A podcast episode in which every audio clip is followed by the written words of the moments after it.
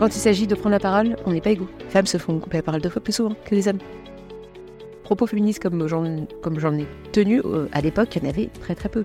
Parler d'avortement sur LinkedIn, parler de fausse couche sur LinkedIn, à l'époque, ça n'existait pas. Quand tu sais prendre la parole, tu sais prendre le pouvoir parce que tu sais bah, défendre tes intérêts, tu sais raconter ton histoire, tu sais euh, te vendre aussi au sens large du terme.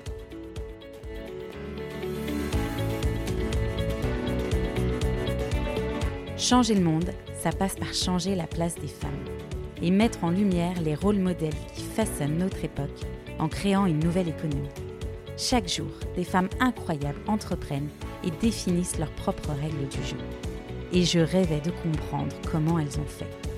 Hello, je suis Delphine, bienvenue sur Powerful, le podcast qui décrypte les meilleures stratégies business de celles qui ont monté leur boîte. Si toi aussi, tu as une idée folle à laquelle personne ne croit à part toi, alors abonne-toi, parce que tu n'es qu'à un pas de changer le monde et qu'on compte bien te filer nos meilleurs conseils pour que tu réussisses.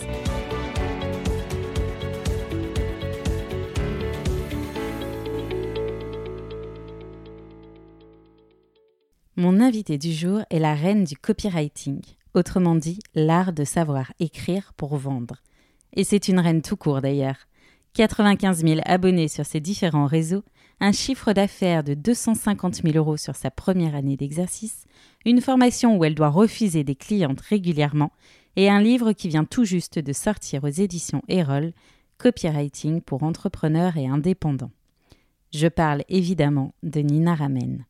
Nina a été l'une des premières femmes à qui j'ai pensé lorsque j'ai lancé ce podcast. Féministe engagée, elle balance régulièrement des bombes sur LinkedIn sur le sujet et construit une armée de femmes pour qu'on prenne le pouvoir. Vous allez me dire que mes termes sont très guerriers, mais le constat de Nina est sans appel. Lorsqu'elle débarque sur LinkedIn, seulement 25% des personnes qui prennent la parole sont des femmes. Et celles qui décident de la prendre reçoivent la foudre en commentaires et messages interposés. Par qui? Par des hommes qui sont ravis de les remettre à leur place. Un peu comme en entreprise en somme. Un peu comme dans notre société. Nina décide alors de bousculer les codes de cet entre-soi et de ramener la parité sur LinkedIn. Elle lance un live pour aider les femmes à prendre la parole. Des centaines de femmes s'inscrivent et une communauté se crée afin de s'entraider et de se soutenir sur les prises de position. La communauté Ramène ta fraise est née. Passionnée par ses clientes et leurs besoins, Nina ne cessera d'itérer pour construire avec elles la meilleure formule pour les aider dans leur prise de parole. Son bootcamp est aujourd'hui rempli des semaines à l'avance, et grâce à elle, des centaines de femmes osent affirmer leurs convictions. Et c'est là toute la magie de son business. Malgré son statut de solopreneuse, Nina a su incarner dès ses débuts une vision qui la dépassait. Et je rêvais de l'interviewer pour comprendre comment elle avait fait. Dans cet épisode, on parle évidemment de l'importance de construire sa communauté et de l'impact incroyable que cela génère sur nos ventes. Nina nous partage ses meilleurs conseils pour construire nos offres, la façon dont elle a augmenté ses prix et de l'importance de l'expérience, qu'elle soit cliente ou prestataire. Mais elle nous parle aussi et surtout de la nécessité de ne pas se comparer, de prêter attention à ses propres besoins et d'avancer en fonction de ceux-ci. Cet épisode va vous donner envie d'affirmer haut et fort vos valeurs et de reprendre votre place dans l'espace public, pour qu'au prochain classement, la parité vienne enfin s'illustrer sur les réseaux professionnels. Et si c'est le cas, dites-le nous, on viendra en soutien sous vos postes. Comme toujours, si vous aimez cet épisode, glissez-lui 5 étoiles sur Apple Podcast ou Spotify et parlez-en autour de vous. Ce mini geste pour vous a un énorme impact pour moi. Merci à toutes et tous et belle écoute. Hello Nina, quel kiff de te recevoir dans ce podcast. Salut Delphine, très très très contente de t'avoir, c'est génial. En vrai, une meuf qui a construit un business à six chiffres toute seule et qui en plus prend position haut et fort sur le féminisme en permanence, c'est sûr qu'à un moment donné, j'allais t'harceler pour t'avoir quand même. Bah, écoute, c'était l'occasion euh, de se rencontrer, donc euh, bah, toi aussi, euh, bienvenue à Ramed, Ramed mon podcast. c'est un peu notre, notre, notre endroit là où on enregistre là maintenant de suite. Condition un peu particulière du coup, qui est très très cool. Le féminisme, c'est tellement important pour toi que c'en est presque devenu ta signature. Avant même de monter ta boîte, tu rédigeais une newsletter qui s'appelait Culotté. Tu nous racontes? Ce qui est trop drôle, c'est que Delphine, en arrivant, elle nous a envoyé euh, Culotté euh, parce qu'elle est passée devant une aventure Culotté, donc du coup, elle nous a envoyé euh, ça. Ouais, tout à fait. En fait, c'était à l'époque où j'étais salariée. Donc moi, je créais du contenu avant même bah, d'avoir ma boîte. Donc, disons que je l'ai fait depuis longtemps. Et après, avant, c'était un peu pour, pour, pour l'œuvre, quoi, tu vois, pour la magie de l'art. Et, en fait, j'ai lancé cette newsletter qui s'appelle Culotté. Et l'idée, c'est le féminisme expliqué à la Nina d'il y a 4 ans, 4-5 ans, tu vois, à l'époque. moi, le féminisme, c'est quelque chose que j'ai découvert. C'est pas du tout quelque chose auquel j'ai accédé très tôt. J'ai accédé au féminisme en 2018, tu vois. Donc j'étais déjà, j'avais déjà plus de 25 ans, tu vois, j'avais vraiment ben, exploré plein de trucs et je suis tombée dessus par hasard. Et donc je me suis dit, bah ok, comment je pourrais expliquer ça à la Nina bah, à 10 ans? Donc, tu avais déjà un peu un réflexe entrepreneurial parce qu'on te dit tout le temps que quand tu entreprends, ou en tout cas quand tu es dans la prestation de service, tu dois aller expliquer des choses au toi d'il y a 3, 4, 5 ans à cette époque, tu avais déjà cette idée d'aller monter une boîte ou Pas vraiment. Bah, je savais que c'était une possibilité parce que moi, j'ai commencé à créer du contenu quand j'étais salariée. Donc, tu vois, j'étais chasseuse de tête. Après, j'étais à l'école du recrutement. ensuite, j'ai continué à bosser, tu vois, en CDI. Et c'est vrai que mmh, j'avais compris que le contenu, c'était super cool. Moi, j'adorais faire ça, en fait. Je pense que c'était plutôt pour me prouver des trucs à moi-même plutôt que dans l'idée d'entreprendre. Tu vois, l'idée d'avoir une audience, quelque chose que j'ai construit dans le temps. Et j'aimais ça, j'appréciais ça. Et je me suis dit, bon, bah ok, maintenant tu l'as fait sur un réseau comme LinkedIn, comment est-ce que tu fais pour passer l'étape d'après? Et comment, pourquoi? Et quel message tu as envie de diffuser au monde? C'était ça aussi. Et je me suis rendu compte aussi d'autre chose, c'est que LinkedIn, à l'époque, était un réseau, enfin, c'est toujours, mais un réseau ultra patriarcal. Et à l'époque, le pire, c'est qu'il y avait que des mecs qui prenaient la parole, quoi. Des mecs blancs, grisonnants. Euh, et des propos féministes comme j'en, ai tenu, à l'époque, il y en avait très très peu. Parler d'avortement sur LinkedIn, parler de fausse couche sur LinkedIn, à l'époque, ça n'existait pas. Et donc, si tu veux, moi, j'avais vraiment un changement de température entre mon environnement Instagram, où je suis sur des comptes très engagés, et LinkedIn, où vraiment, c'était pas du tout les mêmes contenus. Je me retrouvais dans aucun contenu qui était, qui était créé. Quoi. Et tu as commencé à créer sur LinkedIn parce que tu avais envie de prendre la parole sur ces sujets-là, parce que tu pensais créer une communauté, complètement par hasard? Ouais, complètement par hasard. En fait, moi, je me suis retrouvée sur LinkedIn parce que j'étais chasseuse de tête. Et donc, tu vois bien le lien qu'on peut faire entre LinkedIn et la chasse de tête, c'est vraiment le recrutement. Et à l'époque, LinkedIn, c'était pas une formation, une plateforme de, de création de contenu. C'est une plateforme de recrutement. Et donc, moi, j'allais chercher mes candidats dessus. Et donc, euh, moi, je savais pas écrire euh, spécialement. Je savais même pas ce que c'était que le copywriting.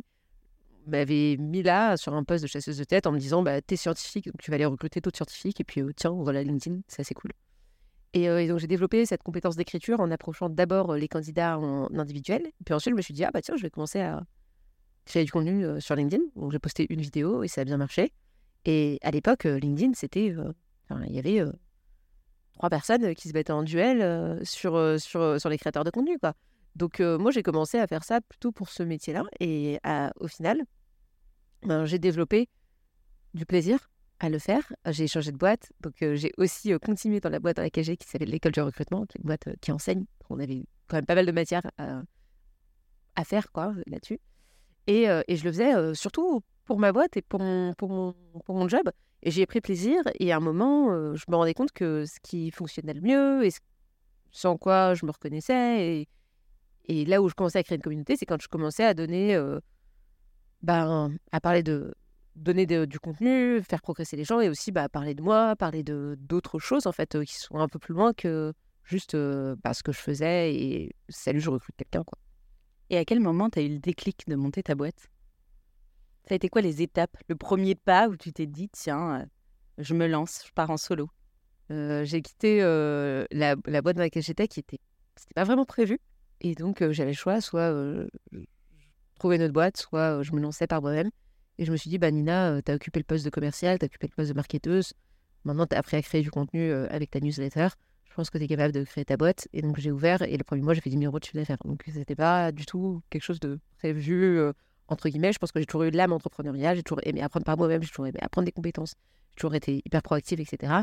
Mais disons que si j'avais conscientisé le fait que je voulais monter ma boîte, bah, je n'aurais pas été salarié. J'aurais monté ma boîte, tu vois.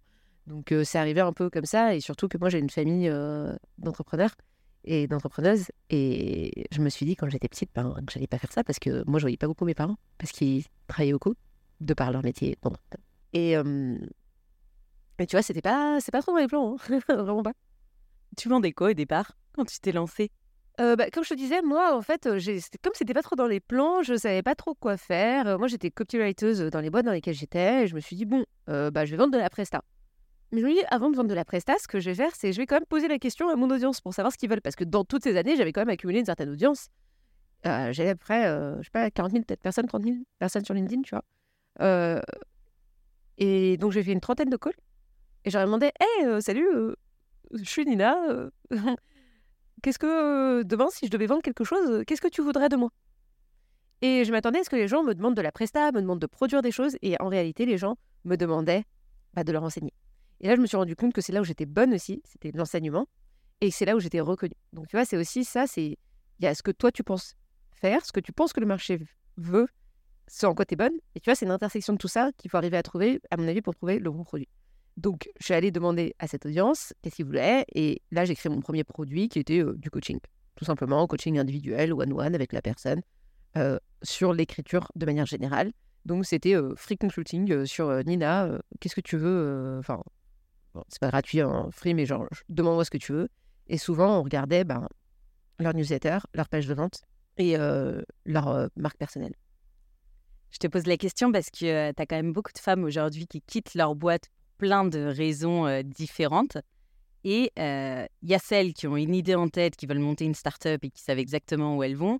Mais on entend beaucoup moins de témoignages sur celles qui ont quitté leur boîte parce qu'en fait, elles n'ont plus envie d'être salariées et où en fait, elles ne savent pas exactement ce qu'elles vont faire derrière. Et il y a quand même cette espèce de, de, période de no man's land où tu te dis, OK, très bien, mais qu'est-ce que je vends?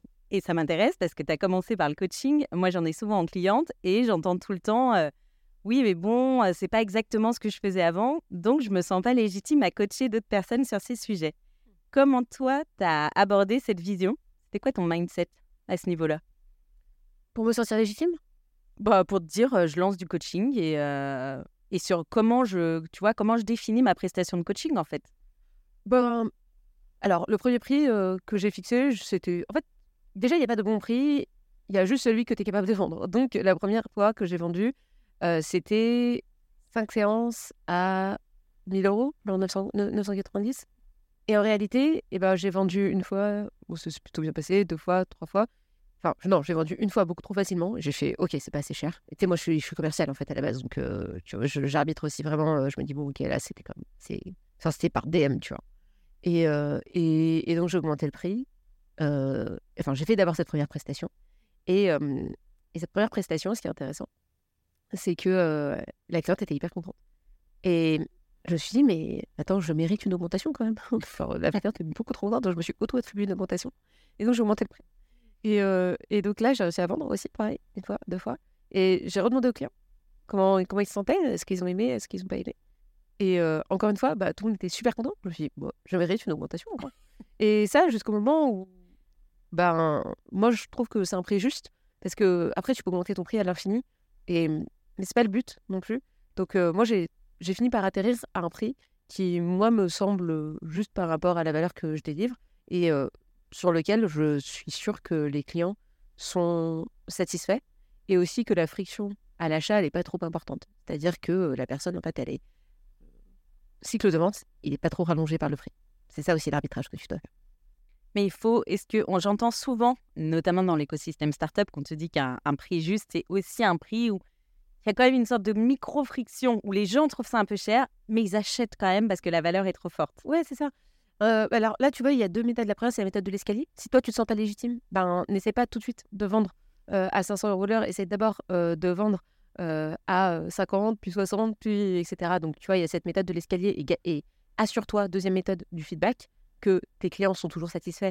Et donc, toi-même, ça va te rassurer dans ta propre valeur. Donc, ça, c'est vraiment pour résoudre cette idée de syndrome de l'imposteur et de manque de légitimité.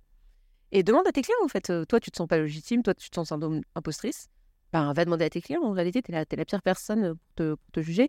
Et euh, je trouve qu'on est très auto-centré à se regarder le nombril, alors qu'en réalité, ce qui compte, c'est tes clients et ta satisfaction client. Donc, euh, il y, a, y, a, vraiment ça. Et la dernière chose, c'est, oui, il y a cette idée de à quel point les gens, bah, va y avoir un peu de friction, mais une friction qui est, que tu peux dépasser. Tu vois, tu vas répondre aux objections des personnes et une fois que tu, as répondu, elles vont dire Ah, ok. Et de manière à ce qu'elles restent satisfaites de la prestataire. Tu as une méthode, toi, d'ailleurs, pour euh, répondre à. Parce que ça, c'est souvent. Euh, c'est la grosse angoisse des gens. Mais si on me dit que c'est trop cher, euh, comment je réponds à ça?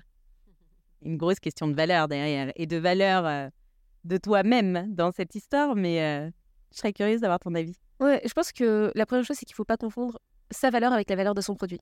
Et moi, tu vois, j'ai rencontré quelqu'un dans, mon parcours professionnel qui a en fait euh, relié sa propre valeur à la valeur de, du produit qu'elle vendait. Et donc, quand un client lui disait, écoute, là, je suis pas d'accord sur le prix, elle le voyait comme, ok, euh, il me dévalorise personnellement.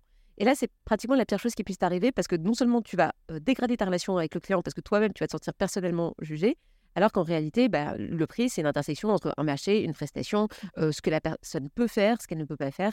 Et donc déjà, décorréler ta propre valeur avec la valeur de ton produit. Même si c'est compliqué quand on vend de la presta, il y a aussi cette idée de, OK, je ne suis pas le prix de ma presta et décorréler ces deux choses. Et ensuite, euh, répondre aux objections. Il y aura toujours des objections.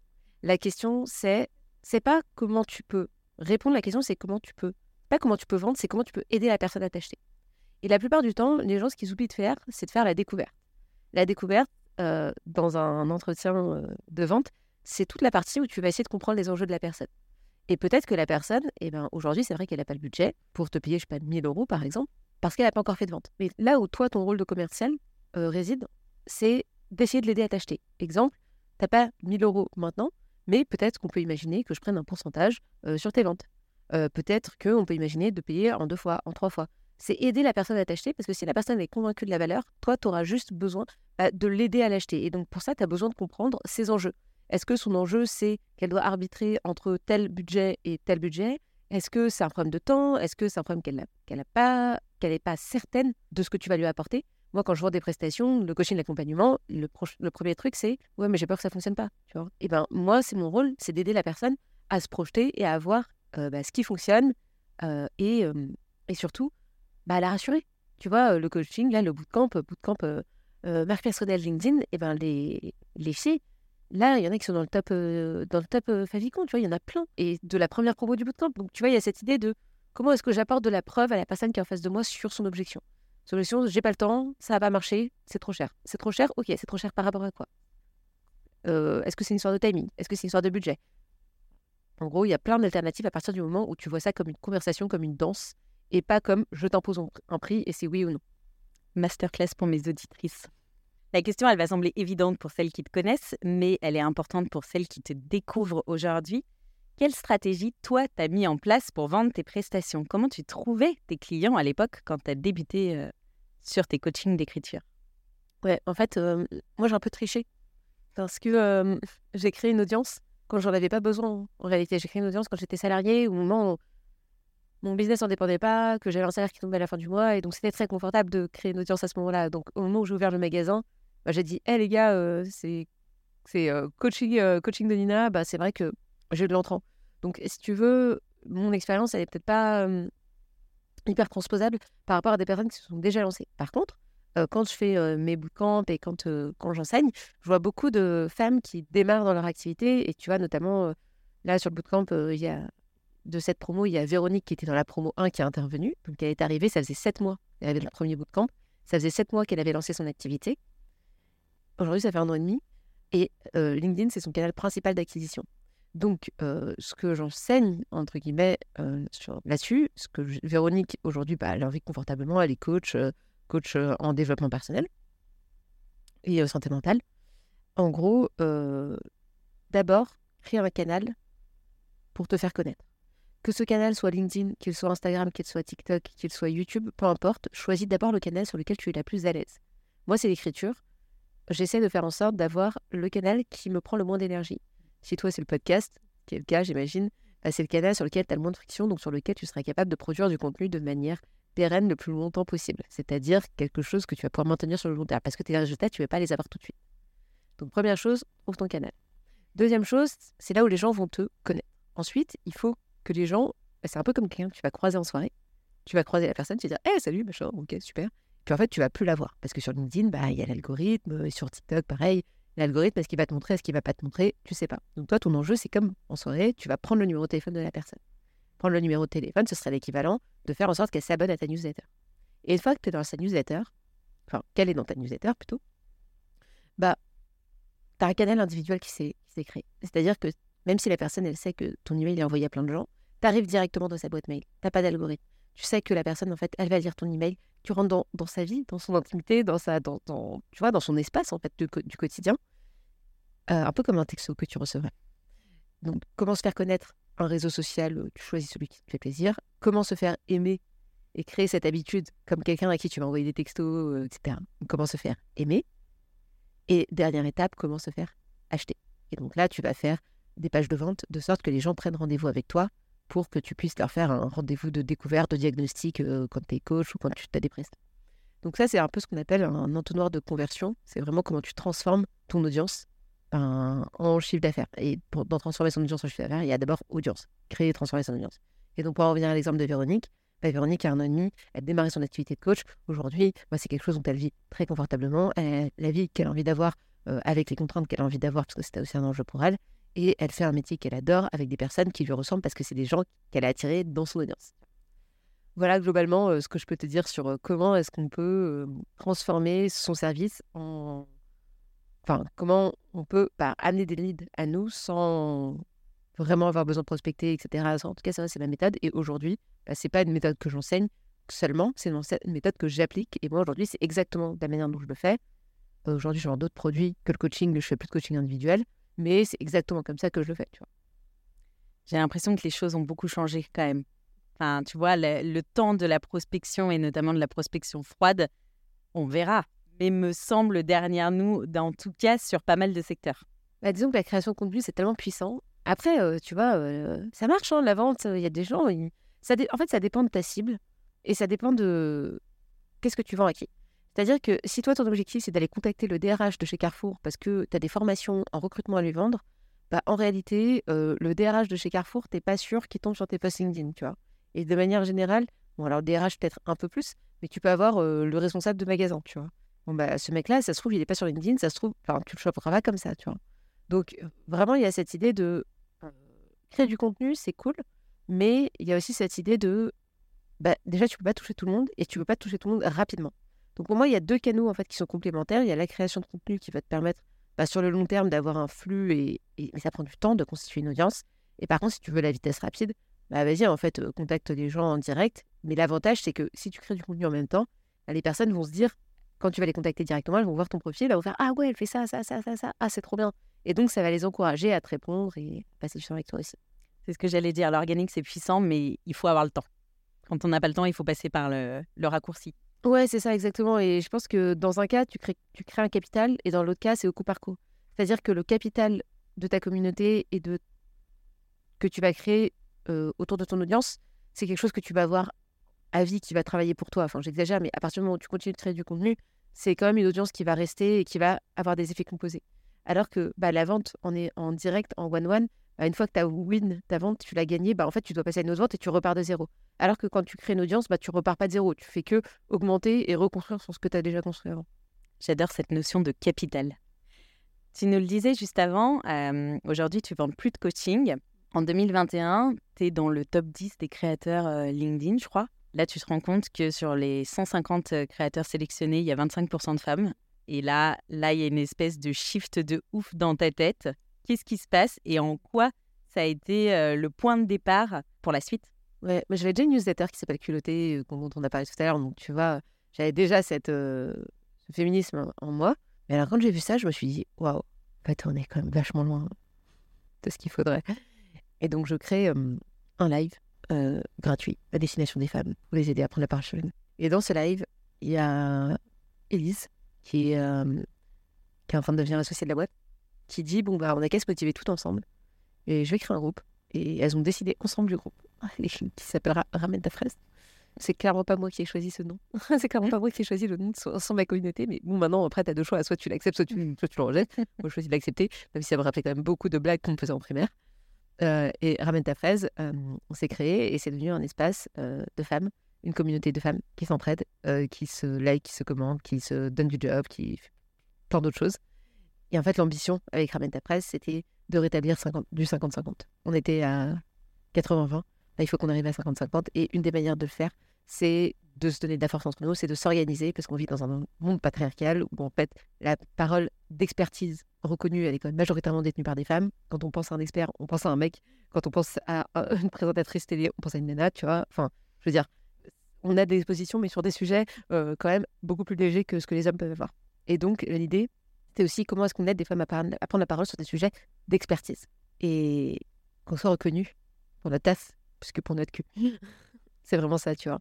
C'est vraiment cette idée d'être reconnu pour notre taf et notre expertise. Et, c'est l'essence, en tout cas, de Ramène ta fraise. Et, derrière, ça a mené à bah, un bootcamp, euh, etc. Mais, mais à la base, c'était quand, même, euh, quand même cette communauté où il y a aujourd'hui à 3500 personnes. C'est une communauté publique ou privée? Euh, Privée et surtout en non-mixité. C'est-à-dire que c'est un choix, une non-mixité choisie. une safe place. Ouais, c'est ça. L'idée, c'est de se dire que quand il s'agit de prendre la parole, on n'est pas, égal, on n'est pas égaux. Les femmes se font couper la parole deux fois plus souvent que les hommes. On est probablement plus le syndrome de l'imposteur-autrice. quand on parle de sujet d'expertise, c'est majoritairement des hommes qui sont sur le devant de la scène, je le disais tout à l'heure. Et donc forcément, les obstacles pour y arriver sont plus importants pour les femmes. Tu vois. Et donc l'idée derrière, c'est aussi de créer un environnement non mixte qui permette aux femmes ben, de pouvoir partager leurs difficultés sans qu'il y ait quelqu'un qui remette en question leur ressenti, qu'on te croit. Et l'autre chose, c'est aussi de, mmh, de se soutenir les unes les autres. Et c'est en faisant bloc aussi qu'on va réussir ben, à se pousser, à se tirer vers le haut et arriver à 50 ans. Après, je suis une convaincue et tu le fais très très bien. Comment t'es venue l'idée du bootcamp? C'est à force de... C'est par la communauté? En, fait, tu as presque fait une version bêta-test de ton produit phare sans même le vouloir au début. Euh, totalement, je euh, ouais, ouais, totalement, totalement. Euh, ah oui, oui, avec la, communauté, oui, tout à fait. C'était la communauté, euh, ça c'était vraiment exactement, tu as raison, le bêta-test. Et après, euh, sur cette communauté, j'ai dit, OK, je vais lancer un produit, ça s'appellera un bootcamp. Euh, venez. Voilà, c'est tout. Et donc là, c'était un produit à l'époque qui était à 650 euros. Et j'ai fait 20 ventes là-dessus. Et puis en fait, à un moment que j'ai fait des ventes, j'ai fait, OK, maintenant, il faut trouver un produit. Enfin, il faut, faut, délivrer le produit, puisque je l'avais en tête. Et donc là, j'ai appelé Elise, qui était la personne qui avait créé cette communauté. Et aujourd'hui, bah, et après, Elise, bah, elle m'a dit Ok, vas-y, je viens avec toi. Elle savait pas pourquoi elle avait signé. au même titre que les clientes, elle savait pas trop pourquoi elles avaient signé, mais elle savait qu'elles avaient signé et que, que ça avait l'air cool. Et donc, je me suis retrouvée avec ces personnes-là autour de moi, à la fois Elise pour m'aider à créer ce produit-là, et à la fois les, les participantes qui, euh, qui avaient des attentes et des envies, etc. Et donc, on a construit le produit ensemble. Et donc, on a construit un produit vraiment sur mesure par rapport aux besoins des, des participantes, qui est en train de s'affiner au fur et à mesure. Donc, à chaque promo, on améliore des choses, on implémente, on devient meilleur, on devient meilleur, on devient meilleur. Mais à la base, le produit, c'était genre 4 live avec Nina, plus du coaching. et puis, vient. Et en fait, elle était hyper contente. Et donc, la promo d'après, on a amélioré des choses. Euh, le premier, il y avait aussi des corrections de poste. Donc il y a toujours des corrections de poste. Il y a du coaching individuel. Il y a des lives. Il y a plein de manières d'apprendre différentes. Et à chaque live, à chaque promo, bah, on, devient, on meilleur, on devient meilleur, on devient meilleur. On prend énormément de feedback. Et au final, bah, aujourd'hui, c'est un produit qui non seulement a fait ses preuves, puisque bah, dans la première promo, il y, a, il, y en a, il y en a plus de trois qui sont dans le top euh, Favicon, le fameux top dont on parlait euh, euh, tout à l'heure, où il n'y avait pas assez de femmes, et donc tu vois, je trouve qu'il y a quand même un truc qui a été rétabli sur ça, je trouve que c'est cool. Tu peux être fier. Ouais, c'est vraiment cool. Et, et au-delà de ça, c'est aussi un produit qui s'est amélioré, dans le sens où aujourd'hui, on a une méthode qui est éprouvée, qui a fait. on va faire la sixième promo, on sait que ça fonctionne, on sait qu'il y a des posts qui sont sortis, qui ont fait plusieurs milliers, voire millions, voire centaines, de milliers, voire millions de vues. Enfin voilà, tu vois, c'est éprouvé. Et aujourd'hui, bah, c'est totalement. C'est un produit, en fait. C'est un produit à part entière. Et aujourd'hui, bah, moi, c'est une méthode que j'ai implémentée. Je suis plus toute seule. Avant, c'était Nina. Maintenant, je suis plus toute seule. Il y a Julia, qui est là d'ailleurs. C'est Julia, qui euh, nous aide pour cet enregistrement. Il y, a, euh, il y a Elise, qui gère euh, toute la partie opération. il y a Jasmine. Il y a Alexandra qui m'aide aussi sur la partie admin, etc. Donc maintenant, je, enfin, je suis plus Nina toute seule qui faisait ça. Je suis, il y a l'équipe, il y a et d'ailleurs c'est plus Nina toute seule. Maintenant c'est ramène ta fraise. En fait, aujourd'hui, moi je suis, il y a une méthode que j'ai implémentée au début, etc. qui marche, qui fonctionne, qui a été éprouvée. Je suis encore là, je suis encore présente, mais mais ça m'a dépassé. Est-ce que tu avais créé d'autres offres en dehors du bootcamp? Ouais, j'ai créé une formation en ligne qui n'existe plus. Si, qui existe toujours, 100% self-service, qui s'appelle Copywriting pour entrepreneurs. Et donc, c'est il y a une partie comment tu crées ton persona, une partie comment tu crées du contenu sur LinkedIn, une partie newsletter et une partie page de vente. Donc, c'est vraiment tous les outils dont tu as besoin quand tu es entrepreneur pour utiliser le copywriting. Et c'est d'ailleurs un peu le même contenu, bah, c'est un peu le, contenu que j'ai fait aussi dans mon livre. En fait, c'est un peu, le découpage est le même. Et il y a cette idée de, hein, tu viens, il y a des vidéos, tu les consommes, il y a des exercices. Et sauf que, contrairement au livre, là, tous les mois, tu as un live où tu as d'autres entrepreneurs qui viennent partager ce qu'ils ont compris, ce qu'ils ont appris, qui viennent faire du, du, du peer learning. Il y a Nina aussi qui est là pour répondre à toutes les questions. Et ça, ça se passe une fois par mois. Donc, c'est, elle existe toujours, cette formation.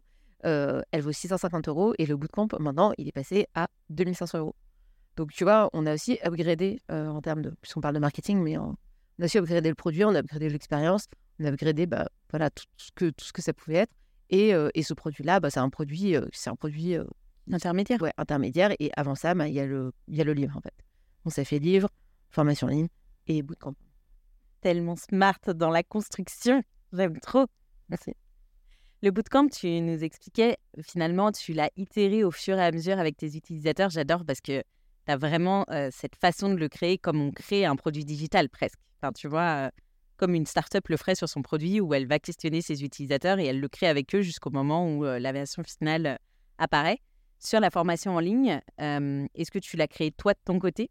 Et surtout, comment tu, comment tu l'as promu Est-ce que tu avais fait un lancement? Est-ce que. Alors non, j'ai en fait, c'est la puissance quand tu as une audience. Ça, c'est conditionné. Ça, c'est possible par le fait que tu es déjà une audience.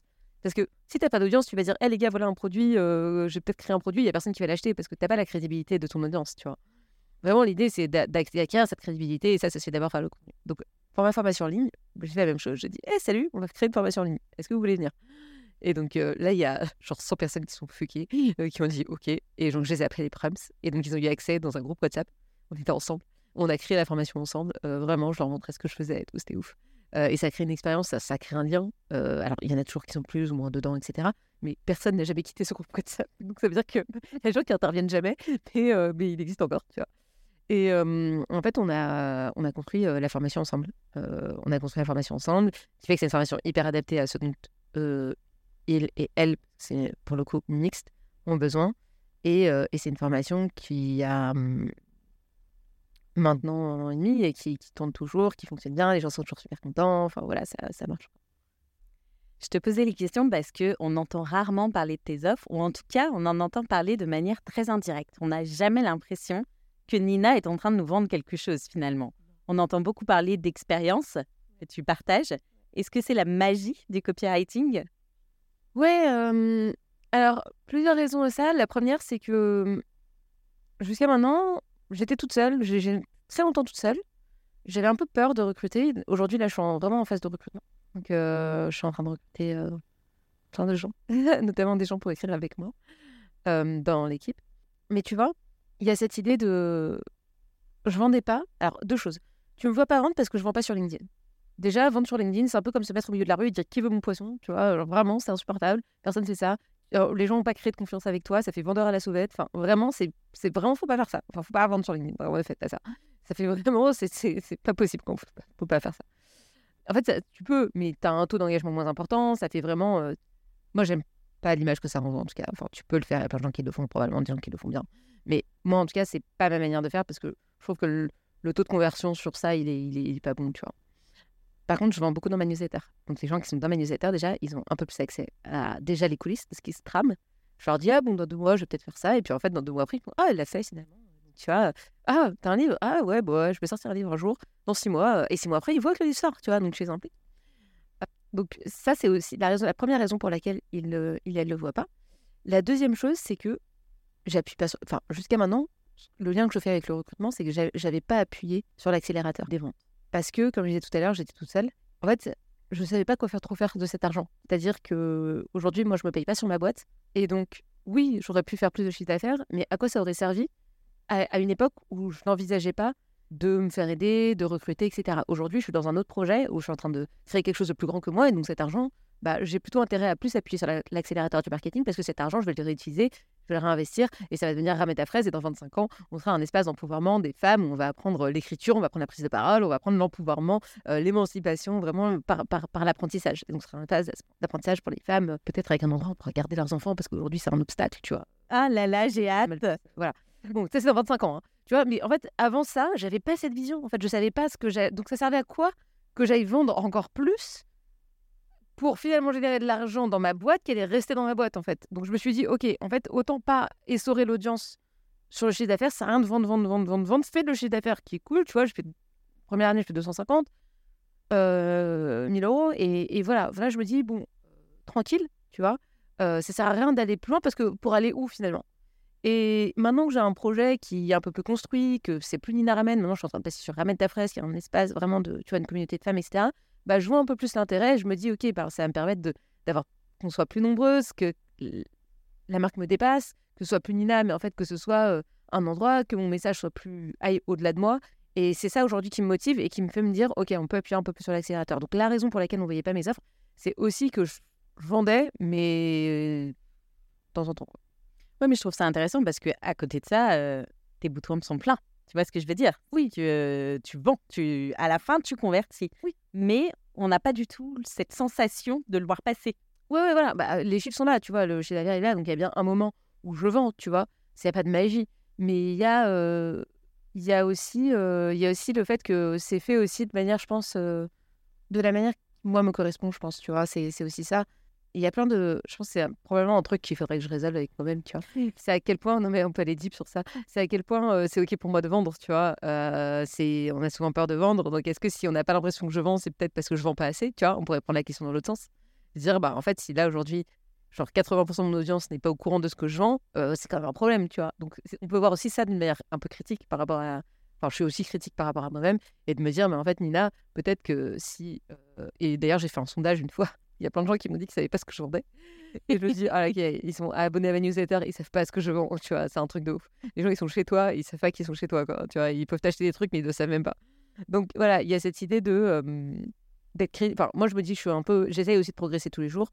Et, et, la critique que je peux émettre aussi par rapport à ça, c'est que je sais pas si c'est une bonne chose, tu vois. De, tu m'as dit, ah, on a l'impression on n'a pas l'impression que tu vends, je sais pas si c'est une si bonne chose que ça. Après, je me raconte une histoire à moi-même, tu vois. Je me dis, ah, c'est bien parce que là, tu n'en as pas besoin, etc. Mais en vrai, est-ce que c'est une bonne chose? Je ne sais pas. Bah, je pense que, euh, comme tu le dis, ça dépend ce qui correspond pour chacun. Et tu as quand même plein de personnes qui n'aiment pas, la... enfin, qui adorent leurs produits, qui sont très très bonnes dans ce qu'elles font, qui n'aiment pas forcément aller matraquer les gens avec ça. Et moi, je dis toujours, dans ces cas-là, tu trouves un peu des stratégies de compensation. Toi, par exemple, tu as un canal qui est tellement bien ficelé qui fait quand même qu'à la fin, ça convertit. Et à côté de ça, aujourd'hui, tu es en train de t'entourer d'une équipe. Donc, a un moment donné, il y a quelqu'un qui va aussi prendre le relais là-dessus. C'est un peu, euh, c'est un peu mon rêve, ouais. Et, a... et je trouve que tu as aussi, on a, on a tous un peu cette position. C'est pas parce que euh, tu es entrepreneur et que tu lances ta boîte que tu es forcément la personne qui, qui doit être dans l'opérationnel. Alors oui, au début, tu es obligé d'aller vendre, il n'y a que toi sur ton produit. Mais tu peux aussi avoir une posture où effectivement, tu es plus dans l'inspirationnel, tu vas fédérer et les ventes vont se faire via cette fédération. C'est ça, en fait. Et là, je suis, passée, de freelance à solopreneuse, c'est-à-dire de personnes qui vendaient euh, du temps à quelqu'un qui. Enfin, du temps, entre guillemets, sans que ce soit du tout péjoratif, puisqu'on peut vendre du temps et que ce soit très bien son temps, oui. Vraiment, tu n'avais pas de sujet là-dessus. À quelqu'un qui vend des produits. Et aujourd'hui, je suis en train de passer donc, de solopreneuse, de freelance à solopreneuse, et là, je suis en train de passer de solopreneuse à CEO, c'est-à-dire vraiment prendre cette dimension un peu euh, équipe, euh, fédérée, être la vue un peu plus du dessus. Et ouais, mon métier maintenant, c'est moins de vendre, c'est de trouver les bonnes personnes avec qui on va pouvoir faire ce chemin. Et de sorte à ce que bah, ça dépend moins de moi, etc. Et puis moi, d'avoir cette, vue un peu, plus, un peu plus méta, ouais. Complètement. Et pour avoir cette vue, il faut quand même bien gérer ses chiffres. Alors, tu n'aimes pas vendre, mais je me rappelle une story où tu avais partagé un tableau de tes chiffres, où tu étais en train de les traiter. Et c'est souvent un gros point noir hein, chez les entrepreneurs de se poser sur les chiffres et sur les objectifs. Comment tu gères ça, toi, au quotidien? J'aime pas vendre, mais j'adore que les gens m'achètent. Donc, euh, tu vois. Ah ouais, les chiffres, moi, c'est très. Enfin, c'est hyper important pour moi, les chiffres. Donc, euh, je suis euh, des indicateurs qui, pour moi, sont des indicateurs clés. mon entonnoir de conversion, pour moi, il est. Enfin, chez moi, il est très simple. Parce que plus tu vas se complexifier et plus tu risques de te perdre et plus tu risques de perdre ta boussole. Donc, métrique. Donc, il y a plusieurs métriques. Il y a, chez moi, il y a la partie market vente et la partie opération. Aujourd'hui, la partie opération dans le bootcamp, euh, dans Ramène ta fraise, elle est gérée par Elise. C'est-à-dire qu'aujourd'hui, c'est Elise qui est chef des opérations, responsable de délivrer un produit euh, en temps, en heure et en termes de satisfaction client qui soit OK. J'ai la chance d'avoir Elise qui est absolument incroyable et, euh, et qui a une équipe aussi, enfin avec qui on qui gère aussi le fait qu'il y ait les bonnes personnes, qu'il y ait toujours euh, des personnes qui soient présentes, euh, de recrutement des freelances, etc. Donc, on bosse avec des freelances, etc. Donc, ça, c'est Elise. C'est une première métrique. Et le, sa métrique principale à Elise, c'est la satisfaction client. Donc, elle, elle envoie des questionnaires de satisfaction hyper régulièrement. Et c'est un indicateur que nous, on regarde énormément. Donc, ça, c'est le premier indicateur. Tu ne sors pas d'un produit de Nina en n'étant pas contente. Ça n'existe pas. si tu as bien voulu nous le faire savoir. Après, si tu ne nous l'as pas dit, on peut rien faire, tu vois. Mais de tous mes produits, moi, je mets vraiment un point d'honneur sur la qualité de ton expérience parce que c'est ça aussi qui fait la recommandation. Et le bootcamp, il y a beaucoup de gens qui recommandent en fait. Et ça devient un autre canal aussi. C'est ça qui te permet aussi de ne pas vendre. C'est les gens qui vont aller dire qu'ils vont aller vendre à ta place. Bientôt, on aura 100 personnes, sans anciennes clientes. Donc, tu vois, c'est quand même cool. Et la recommandation que ça peut créer, c'est trop bon. Ok, donc ça, c'est une première métrique. Après, on peut parler de chiffres euh, en termes de finances. Et peut parler de, chiffres en termes de finances. Et, euh, et ça, c'est plutôt ma partie à moi.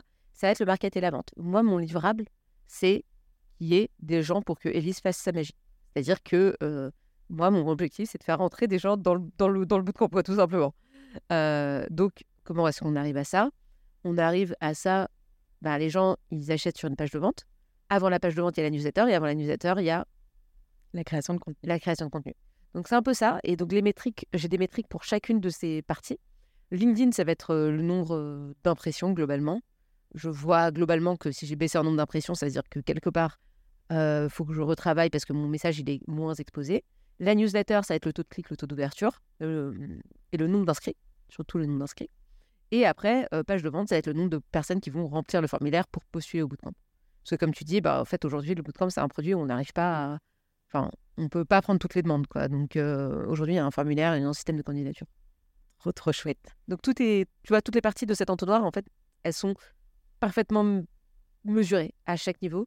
Et après, la partie que je maîtrise enfin que je suis en cours de maîtrise, c'est passer de freelance à CEO, c'est-à-dire comment est-ce que tu gères un budget, comment est-ce que tu fais en sorte que ta boîte, bah, combien elle fait de chiffre d'affaires, comment tu fais en sorte de payer les gens en temps, en heure, de ne pas avoir besoin de trésorerie, de, ben, de savoir si ce mois-ci tu as 100 euros à dépenser ou si tu as 10 000 euros à dépenser. Tu vois, ça, c'est des informations dont tu as besoin et pour ça, il faut que tu mettes en place un pilotage de chiffres sur tes dépenses, ce qui rentre, ce qui sort et ton prévisionnel. Et donc ça, c'est une vue un peu plus haute qui n'attrait plus, du coup, alors qui attrait en partie au market et la vente, mais qui est vraiment en, termes de gestion parce que ça englobe les deux parties, y compris la partie qui va te permettre de délivrer un bon produit. C'est-à-dire que si tu n'as pas de freelance ou de personnes avec qui, ou de, de, personnes dans ton équipe qui vont t'aider à délivrer ton produit, bah, tu n'auras pas un bon, enfin, pas de produit. Donc, le rôle de la gestion, c'est aussi de faire en sorte d'avoir de l'argent pour payer ces personnes en temps et en heure, de les payer correctement, à leur prix, etc. Comment t'es passé à cette posture de CEO d'ailleurs? Comment tu te formes sur ces sujets au quotidien? Parce que c'est quand même pas la même chose. Euh, eh ben, je me forme pas hein, en fait. Je me prends des claques de temps en temps et puis après j'apprends. Ah, je me suis pris des énormes claques, je pense. Franchement, je me suis pris des énormes claques. Alors, j'apprends de plusieurs manières. La première, c'est que, hum, un peu comme dans le bootcamp, ce que j'enseigne dans le bootcamp, c'est apprendre avec des personnes qui progressent en même temps que toi. Donc, j'ai euh, des personnes avec qui on a des réunions euh, et on partage ce genre de sujet sous forme de mastermind, euh, euh, plus ou moins gros, etc. Et donc le fait d'avoir des gens qui rencontrent les mêmes problématiques, qui les ont résolues juste avant toi, bah, ça fait que c'est les meilleures personnes pour t'enseigner parce qu'ils viennent de, le résoudre. Parfois, ils vont juste aussi te donner un autre regard et puis tu as, des personnes qui l'ont fait. Ça, c'est la première chose. La deuxième chose, c'est se prendre des énormes claques. Moi, j'ai pris une énorme claque là récemment, il y a, deux mois. franchement, je me dis, bon, bah, ok, en fait, ça fait pas. Qu'est-ce qu'on en en en apprend, tu vois? Euh, Quelles leçons t'en tires? Euh, Là, en l'occurrence, c'était euh, quelqu'un avec qui je bossais et tu vois, la personne a arrêté de on bosse ensemble. Je fais OK. Et en fait, bah toi, quelle remise en question tu peux faire par rapport à ça? Tu maîtrises pas ce que les gens font et vont faire de, ce que tu leur donnes. Par contre, toi, tu maîtrises ce que toi tu peux donner. Et est-ce que tu es contente de l'expérience que tu as donnée? Et donc, notamment, bah, aujourd'hui, on a créé une expérience Presta, freelance. C'est-à-dire que les personnes qui nous rejoignent, bah, on essaie de faire en sorte qu'elles soient le mieux possible. Donc elles ont un espace, elles ont un endroit où elles ont des valeurs, elles ont la vision. on fait des, on, prend des nouvelles régulièrement. Parce qu'avant, moi, quand j'étais toute seule, j'étais comme ça, genre Nina, elle faisait son sprint, il y a quelqu'un qui arrivait, c'est ouais, viens, hop, on se tape dans la main, viens courir avec moi. Et en fait, bah des merdes quoi, tu vois. Parce que même moi, j'étais dans mon run et je me rendais pas compte, tu vois. Et donc là, aujourd'hui, j'ai vraiment ce truc-là de dire, ok, quelle leçon je peux en tirer, comment je peux l'intégrer? Et comment je peux faire mieux, tu vois? Et donc, c'est as deux manières de faire. Soit tu te dis, OK, les gens sont tous des cons et c'est moi qui ai raison. Ou sinon, te dire, bon, OK, et ben comment est-ce qu'on transforme ça en quelque chose d'intéressant? Ça fait pas. Enfin, on fait tous des conneries, on fait tous des erreurs. Bah, comment est-ce que je peux faire en sorte d'apprendre de ça et sans m'écrouler? Parce que bah, en fait tu te casses la figure parfois ça peut arriver sur un de produit que tu fasses pas de vente enfin tu vois ça peut être de plein de manières différentes bah, quelles leçons tu peux en tirer et comment tu fais en sorte bah, d'améliorer le process? Ça, c'est quelque chose que j'entends souvent quand même. Quand tu passes de 1 à plusieurs, il y a quand même ce truc où avant, tu étais tout seul, tu avais une idée à 22h, à 22h un mardi soir et tu veux la mettre en place le mercredi matin à 8h. Bon, bah tout dépend de toi. Si tu as envie, go. Par contre, le jour où tu as une équipe, tu peux pas commencer à envoyer des textos en disant ça doit sortir demain matin à 8h, hein, je vous attends les gars. Ouais, c'est ça, exactement. Et puis, tu dois faire en sorte que les gens te rejoignent, tu vois, enfin, tu, tu peux voilà, faut que tu arrives à, fonctionner avec les autres. Et moi, c'est ça que j'adore en fait aujourd'hui. Et maintenant, mon plaisir, il est moins dans les ventes que je vais faire et il est beaucoup moins dans l'adrénaline que je veux obtenir par rapport aux likes et aux commentaires. Ouais, c'est cool, mais en fait, si tu veux, aujourd'hui, 95 000 abonnés, presque 100 000 sur LinkedIn, bon, ok, qu'est-ce que tu veux? Tu vas aller jusqu'où comme ça, tu sais?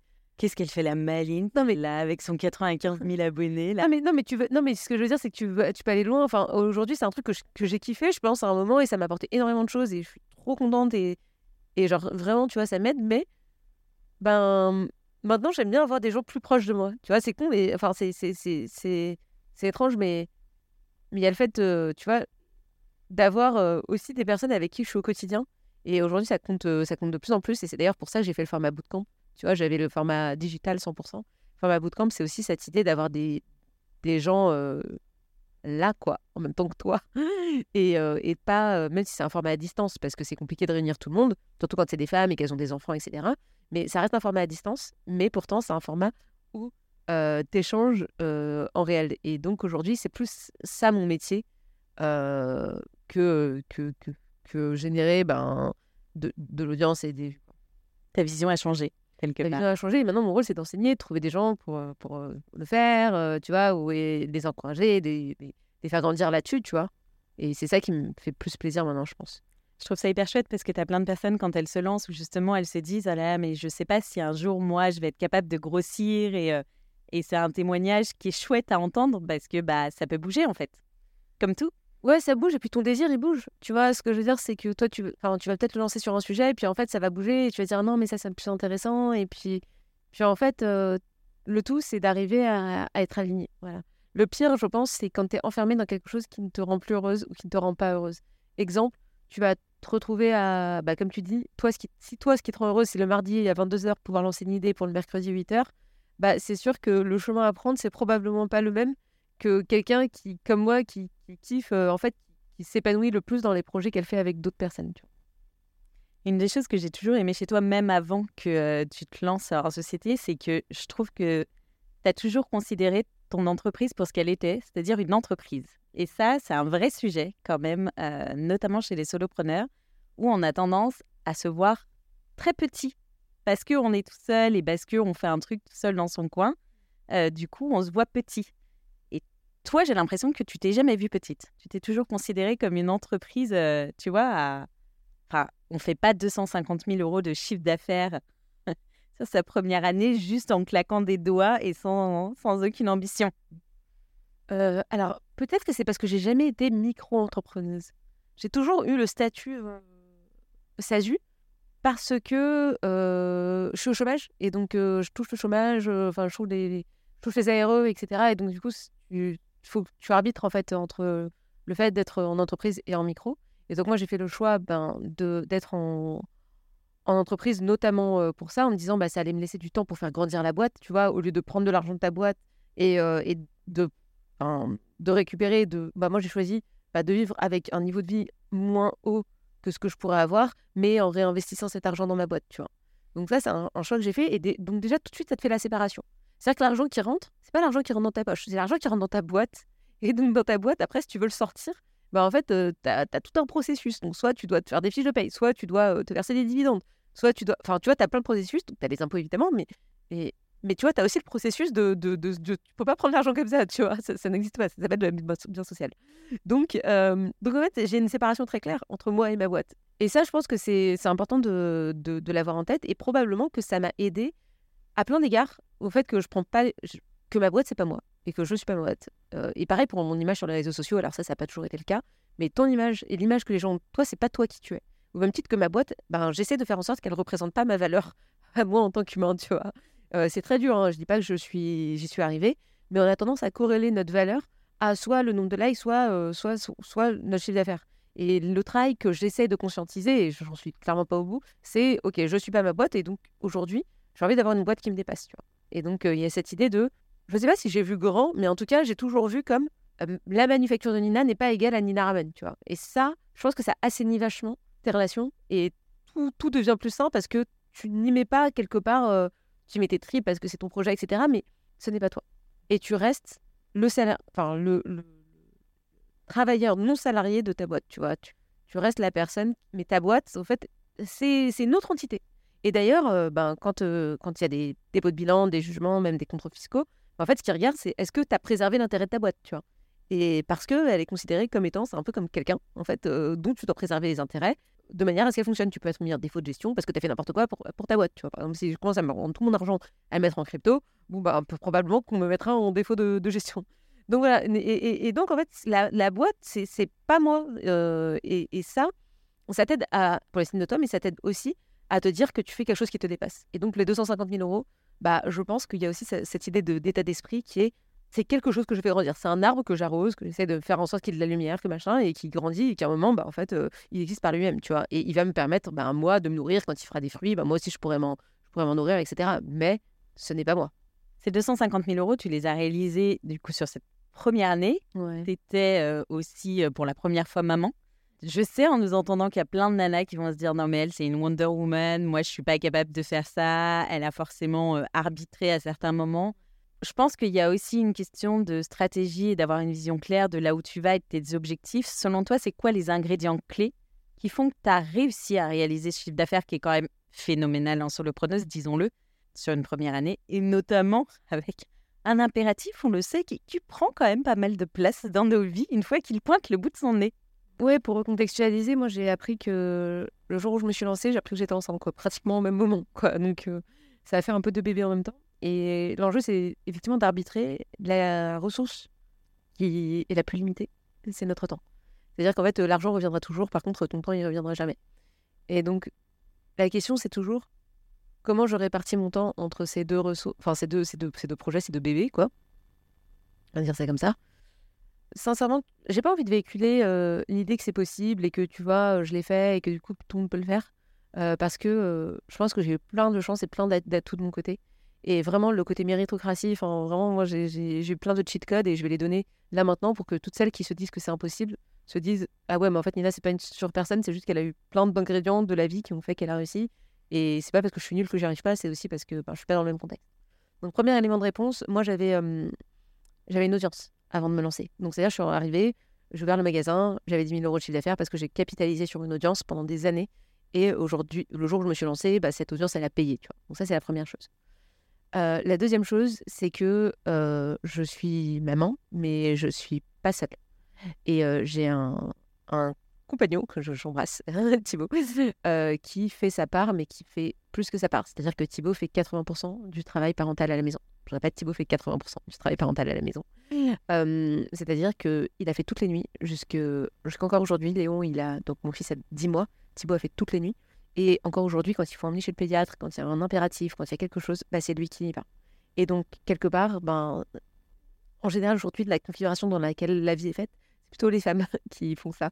Parce qu'elles allaitent, ou parce que si, ou parce que ça, ou parce que. Enfin, bref, il y, y, a plein de. Parce que parce que c'est d'abord les mères qu'on appelle quand il y a un problème. Enfin, voilà, c'est la deuxième chose. Et la troisième chose, c'est aussi ben, d'avoir un entourage suffisant c'est-à-dire que ben, c'est vrai qu'on est dans une catégorie de la population où on peut se permettre d'avoir une nounou, d'avoir quelqu'un qui va venir nous aider pour la garde de, l'enfant de la journée. Tu vois. Et ça, il y, a des, contextes dans lesquels c'est pas possible. pas de crèche, pas de nounou, plein de contextes dans lesquels c'est Donc, juste pour le recontexte, moi je pense que c'est clairement les ingrédients où vraiment j'ai eu de la chance. Enfin, et, et je peux pas dire aux personnes, tu vois, aux femmes qui ont des enfants et qui lancent leur boîte, ouais, franchement, il faut s'accrocher, vas-y, travaille bien et tu vas y arriver, tu vois. Non, y a, on n'a pas, toutes les mêmes chances et donc du coup, de pas comparer son intérieur avec l'extérieur des autres. Euh, toi, tu vas vivre tes trucs, euh, celle d'à côté, elle va vivre ses trucs et tu, tu sais pas comment elle vit. Ça, c'est la première chose. La deuxième chose, c'est un peu des éléments. La deuxième chose, c'est que, bah, encore une fois, mon extérieur, l'extérieur, c'est Nina qui est entrepreneuse, qui, voilà, qui donne ses chiffres et tout. Mon intérieur, c'est que, en fait, je fais des nuits de 4 heures, que c'est super dur, que en fait, il y a trois semaines, bah, mon mec et ma mère m'ont dit non mais en fait tu fais une dépression enfin tu vois vraiment des choses qui sont parce que manque de sommeil en fait il se trouve que quand je manque pas de sommeil je fais pas de dépression donc probablement que c'est juste du manque de sommeil mais mais tu vois bah J'essaie de montrer aussi des côtés négatifs, notamment sur la communication que je fais sur LinkedIn en disant que voilà, être mère c'est compliqué et tout. J'essaie de pas trop idéaliser ce rôle-là, mais parfois, ben, quand les personnes tombent sur un élément, genre tu prends que 250 000 euros en un an, enfin en un an d'exercice, ah oui, c'est sûr que quand tu vois le chiffre comme ça, et maman, oui, c'est sûr. Mais après, quand tu regardes d'autres publications, c'est ok, les gars, en fait, c'est dur. les enfants, c'est hyper marketé. En fait, c'est le produit le mieux marketé du monde. Parce qu'en fait, on dit que c'est génial. Une fois que t'es dedans, tu fais Ah ouais, quand même, vous êtes sûr, les gars et maintenant, dernière chose, c'est je me suis entourée de personnes. Alors, solo, oui et non. Tu vois, il y avait Elise qui était là sur le bootcamp depuis le début. C'est plus que j'étais solopreneuse parce que j'avais d'autres freelances à côté et puis qui couraient un peu à côté de moi. Maintenant, on essaie de structurer un peu les choses. Et même encore aujourd'hui, j'ai Julia euh, qui est là et qui, tu vois, qui m'aide à organiser tout ce qu'on fait là sur le podcast, euh, enfin, d'être là, etc. Donc, de lancement de mon livre. Donc, tu vois, je pense qu'il y a plusieurs éléments de réponse. Et le dernier, c'est, et c'est celui sur lequel, sur lequel, entre guillemets, on peut le plus agir, maintenant qu'on a dit tout ce sur quoi on pouvait plus ou moins agir, ce sur quoi j'ai le plus agi, je pense, c'était m'organiser, productiser. C'est-à-dire que au lieu de repartir à zéro envers chaque euh, client, bah, en fait, tu repars de quelque chose qui existe déjà. Tu crées un template, tu crées quelque chose, tu crées un produit qui fait que à chaque client, tu repars pas de zéro, tu repars déjà d'une base. Je vais prendre un exemple. Euh, et ça, ça marche quand on est freelance, mais je dis et ça marche aussi quand on vend des produits en ligne. Moi, je pense pas que vendre une formation en ligne soit la réponse à tout le monde parce qu'on dit ouais c'est scalable et je vais sortir une fois ma formation et puis après en fait j'aurai plus besoin de travailler. Non, tu auras toujours besoin de travailler parce que tu devras marketer la formation que tu as créée. Et ça, en termes de travail, en fait, c'est plus dur de vendre une formation en ligne à 600 euh, balles que euh, de vendre une prestation euh, de copywriting à 1000 euros. Donc ton travail que tu fais pas en prod, en fait, tu vas le faire en marketing et en vente. Donc tout ça, c'est un peu pareil, mais productiser, c'est ce qui était cool, c'est que tu vois, tu templétises un peu ton expérience client. Je m'explique. Valentine, avec qui je travaille sur du copywriting, elle a un process d'expérience client où en fait, quand elle reçoit ses clients, il y a toujours le même email, elle a toujours le même espace Notion, et elle templétise tout ce qu'elle a fait, ce qui fait qu'elle a beaucoup moins de charges à gérer après quand elle doit produire. Donc ça, c'est génial. C'est une manière de créer une meilleure expérience client déjà, et puis en plus, bah, de moins redépenser de l'énergie. Et moi, c'est ce que j'ai fait. Sur mes coachings, bah, j'ai templétisé. Alors à un moment, j'ai tellement templétisé que j'ai fini par en faire des vidéos, j'ai fini par en faire un bout de temps. Mais ce que je veux dire, c'est que quand tu, quand crées un produit, ça prend beaucoup d'énergie de créer, mais une fois après que tu l'as créé, bah, disons que tu repars pas de zéro à chaque fois. Donc ça, c'est un, un, élément de réponse. Euh, et dernière chose, quels sont les 20% qui t'apportent 80% du résultat? C'est-à-dire vraiment la loi de Pareto, qu'est-ce que tu fais aujourd'hui qui t'apporte vraiment du résultat et qu'est-ce qui t'en apporte pas? Et sache aussi abandonner ce qui t'en apporte pas. Voilà. Pour moi, c'est vraiment ce sur quoi tu peux agir. Qu'est-ce qui t'apporte du résultat? Qu'est-ce que tu peux templétiser, automatiser et qu'est-ce que tu peux déléguer? Et c'est pas parce que tu es petit que tu te délègues pas. Tu disais voir grand. En fait, tu peux être petit et, euh, déléguer, tu vois. Euh, et certaines petites tâches. Moi, la première chose que j'ai déléguée, c'est tout mon admin avec Alexandra. Merci Alexandra. Euh, maintenant, elle gère toute la partie admin, compta de ma boîte, tu vois. et elle a pris plus en plus de responsabilité. Mais vraiment, Alexandra, elle gère tout, quoi, Et c'est la première chose que j'ai déléguée. Est-ce que vraiment tu as de la valeur à envoyer, je sais pas moi, une confirmation de rendez-vous, par exemple? Moi, j'ai délégué à Calendly, ça pour le moment. Ouais, voilà. Ou automatiser, tu vois. C'est mon sujet. Je pense que tu as la partie automatisation quand tu n'as pas encore les moyens d'aller recruter quelqu'un. Et après, une fois que tu as les moyens de recruter, tu prends quelqu'un avec qui tu travailles euh, pour mettre en place des process qui te servent vraiment. Parce que l'automatisation, c'est, c'est magique à plein de niveaux, mais il y a un moment donné, ça reste limité par rapport à ton organisation personnelle. Oui, c'est ça. Et dernière chose, créer des process. C'est-à-dire que, en fait, quand tu commences à recruter des gens, bah, il faut que tu crées des process qui soient plus grands que toi. C'est-à-dire qu'il faut que tu arrives à expliquer comment ça se passe quand tu veux programmer une newsletter, bah, qu'est-ce qu'il faut faire, quels sont les éléments importants, qu'est-ce qu'il faut mettre en gras, qu'est-ce qu'il faut mettre en titre, quoi les sections importantes, comment est-ce qu'il faut programmer, à qui il faut envoyer, à quel segment il faut envoyer, à quelle heure il faut envoyer? Bah, tout ça, c'est des éléments que tu as besoin de transmettre si demain tu veux déléguer.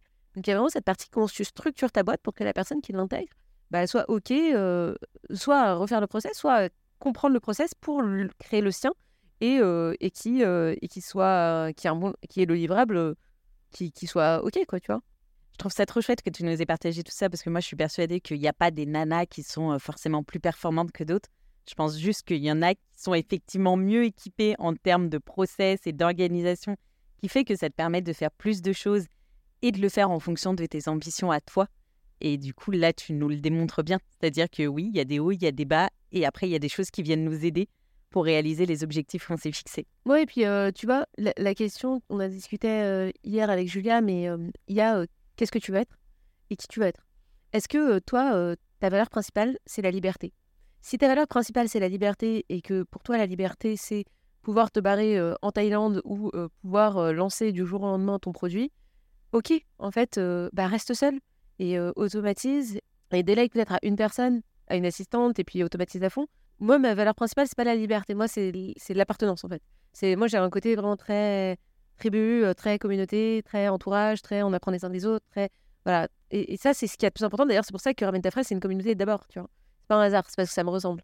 Et donc, l'idée, c'est comment tu vas trouver une boîte qui te ressemble. Et parce que tu auras une boîte qui te ressemble, tu auras de l'énergie. Si moi, demain, je commence à me couper et à enregistrer des vidéos dans ma chambre toute la journée, mais je vais péter un câble, en fait. C'est pour ça que j'ai fait un bootcamp. Parce qu'en fait, je me suis dit, mais je peux pas faire des infopreneurs, je sais pas comment ils font, en fait. Parce que moi, je, peux pas, en fait.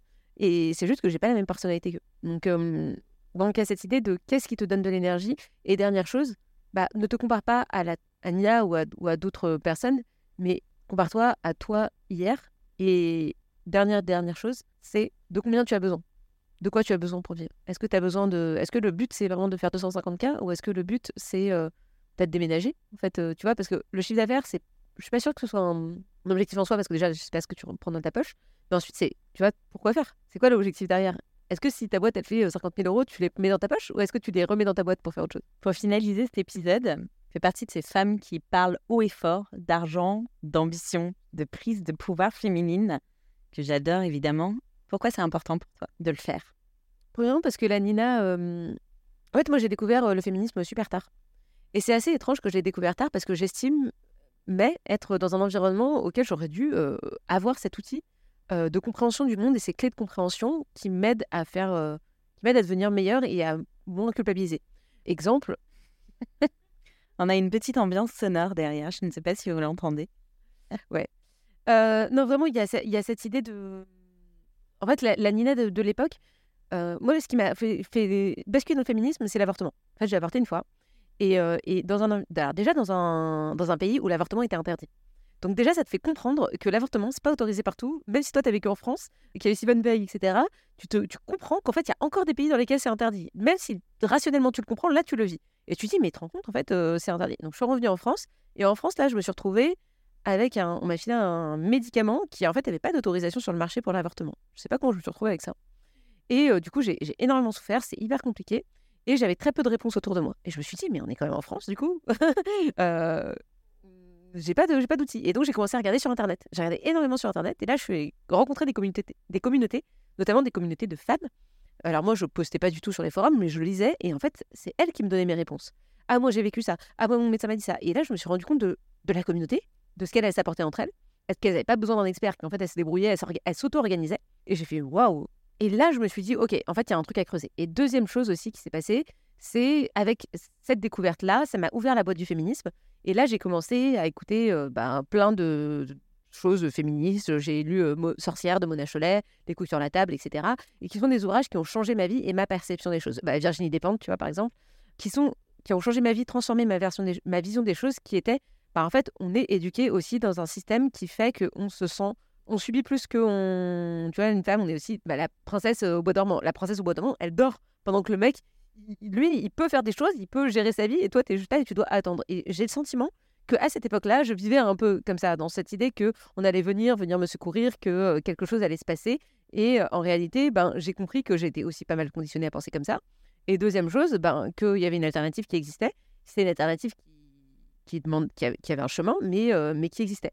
Et donc, la Nina de cette époque, mais je te parle de ça, j'avais 28 ans quand même. J'ai grandi à Paris, j'ai été dans des, dans des écoles, tu vois, enfin, bien quoi. Je me dis, mais je suis jamais tombée là-dessus.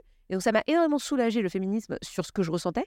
Parfois, je culpabilisais, tu vois, de, de, ce que je faisais, de ce que je pensais, de ce que je voyais. Je trouvais ça pas cool. Enfin, plein de choses comme ça. Et je me disais, mais pourquoi je me sens mal, tu vois? Et j'arrivais pas trop à comprendre. Et en fait, le féminisme m'a donné des clés de lecture. Exemple, je suis en école d'ingé, euh, je décide de choper le premier mec venu en soirée. Ok.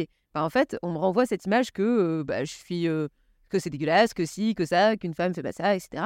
Et, et euh, je culpabilisais énormément. Je me disais, mais c'est horrible en fait, euh, ce que je fais. Je m'auto-jugeais jusqu'au moment où je comprenne qu'en fait, euh, un mec qui fait ça, c'est un genre et c'est ok. Et une femme qui fait ça, ben, c'est une pute. Et donc, en fait, là, j'ai compris les écosystèmes dans lesquels j'ai évolué. Et je me suis dit, ben, ok, au-delà de l'avortement, de ce que tu as vécu, de, de ça, ben, en fait, la Nina, comment tu peux éduquer la Nina du passé? Et donc là, j'ai commencé euh, culotté. Et après, ben, le féminisme, c'est venu aussi. Enfin, ça, c'était déjà quelque chose qui était présent. Et ensuite, ben, je l'ai appliqué à ce que je fais aujourd'hui, c'est-à-dire l'écriture. Comment on peut faire de l'écriture un outil d'empouvoirment des femmes. Et c'est ce que je fais dans le bootcamp. Dans le bootcamp, les filles, elles arrivent, elles viennent apprendre l'écriture, elles repartent avec je suis capable d'avoir ma boîte, je suis capable de faire du chiffre d'affaires, je me sens beaucoup plus capable. Il y en a qui ont quitté leur boîte, il y en a qui ont fait. Enfin voilà, c'est une expérience transformative parce qu'au travers de l'écriture. Nous aussi, on est dans une expérience transformative. Enfin, là, vraiment, euh... je sais pas ce qui se passe à côté. Peut-être un tambour chaman. Euh, je, vraiment. Euh... euh Ouais, non, mais il y, a cette idée, tu vois, de, de comment tu peux. bah, en fait, elles viennent pour l'écriture et en fait, et elles repartent avec Ok, je me sens capable de générer de l'argent. Et quand tu sais bah, prendre la parole, tu sais prendre le pouvoir parce que tu sais bah, défendre tes intérêts, tu sais raconter ton histoire, tu sais bah, te vendre aussi, au sens large du terme. Et donc, ça, ça, crée des relations qui sont beaucoup plus équilibrées. Et donc, ça t'empêche pas d'être en CDI et de faire. tu vois, tu peux être dans une relation, ça t'empêche pas de créer du lien et, et de l'attachement mais ça fait qu'un jour, si tu veux te casser, tu peux. Et ça, ça rétablit un rapport de force qui est déjà beaucoup mieux. Que tu n'es pas dépendante bah, d'un employeur, euh, d'un mec, tu sais, cher ton argent, tu sais, euh, ben, faire par toi-même. Et ça, ça te donne une liberté de ouf. Et c'est ça le lien que je fais entre le féminisme et euh, l'écriture et la prise de parole et la prise de pouvoir. C'est vraiment à quel point en fait tu peux t'émanciper au travers de l'écriture, au travers du fait de faire l'argent par toi-même et comment bah, c'est un outil qui va te permettre de ne plus être dépendante, bah, notamment par exemple du système dans lequel tu vis où bah, les salariés, les femmes gagnent moins que les hommes, tu vois. comment tu peux essayer, tu peux trouver des alternatives grâce au, au pouvoir que tu vas pouvoir te créer. Et dernière chose, le bootcamp, ce n'est qu'un prétexte. En fait, l'écriture, ce n'est qu'un prétexte. Au final, les filles, elles, repartent, c'est, elles repartent avec plus de confiance en, elles, plus de légitimité, le sentiment qu'elles ont leur place. Et c'est ça, en fait, l'expérience, la transformation. C'est davantage ça que je vais t'apprendre à faire des vues sur LinkedIn. Et c'est ce que tu veux. Et tout à fait. Et c'est ce que je veux. Et le reste n'est qu'un prétexte, en fait. Un dernier conseil pour celles qui se lancent, justement, et qui ont encore peur bah, Ne compare pas ton intérieur avec l'extérieur des autres. Je pense que ça, c'est. On en a parlé tout à l'heure. Premier conseil. Deuxième conseil, fais des choses, même si elles ne sont pas parfaites. Euh, ce sera nul. Ce que tu feras, c'est sûr, ce sera nul. Si tu l'as jamais fait, c'est sûr. Tu peux pas attendre d'un enfant de 6 ans qui peigne la chapelle Sixtine, tu vois. C'est pas possible. Donc, toi, tu, attends de toi d'être exceptionnel et d'être génial. Or, c'est impossible. Tu ne demanderais pas à quel... Euh, même Michel-Ange, il a commencé par dessiner des bonhommes en, bâton. Donc, ne sois pas trop dur avec toi et, accepte de faire des trucs nuls. Et c'est en faisant des trucs nuls qu'au bout d'un moment, tu feras suffisamment pour finir par faire des choses bien. C'est la deuxième chose. Et la troisième chose, c'est entoure-toi.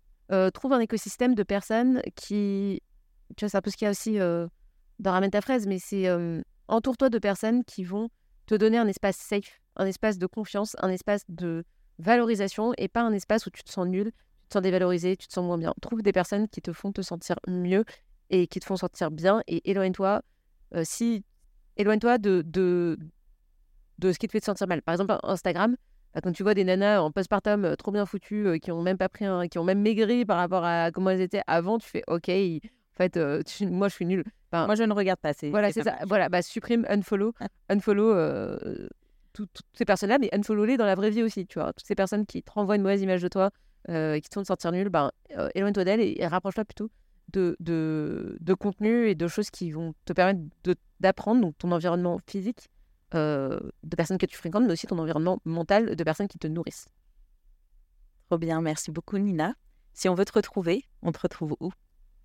De manière, soit tu ne me connais pas, et dans ces cas-là, tu vas sur ninaramen.com et tu t'abonnes à la newsletter, tu auras du contenu euh, gratuit toutes les semaines. Moi, tout est quasiment gratuit. Donc, euh, donc c'est la première manière où tu peux aller encore plus loin dans les conseils que je donne. Et soit tu me connais déjà et tu aimes déjà ce que je fais, puis tu écoutes ce podcast. Dans ces cas-là, achète mon livre. Euh, mon livre qui s'appelle Copywriting pour entrepreneurs et indépendants et qui s'applique aussi aux personnes qui ont envie, de manière générale, de mieux écrire, de mieux faire passer leur message. Et qui est disponible sur la sur Amazon et dans toutes les bonnes librairies si vous n'avez pas envie de commander sur Internet. Voilà le message d'une vraie businesswoman. Merci Nina. Merci à toi Delphine.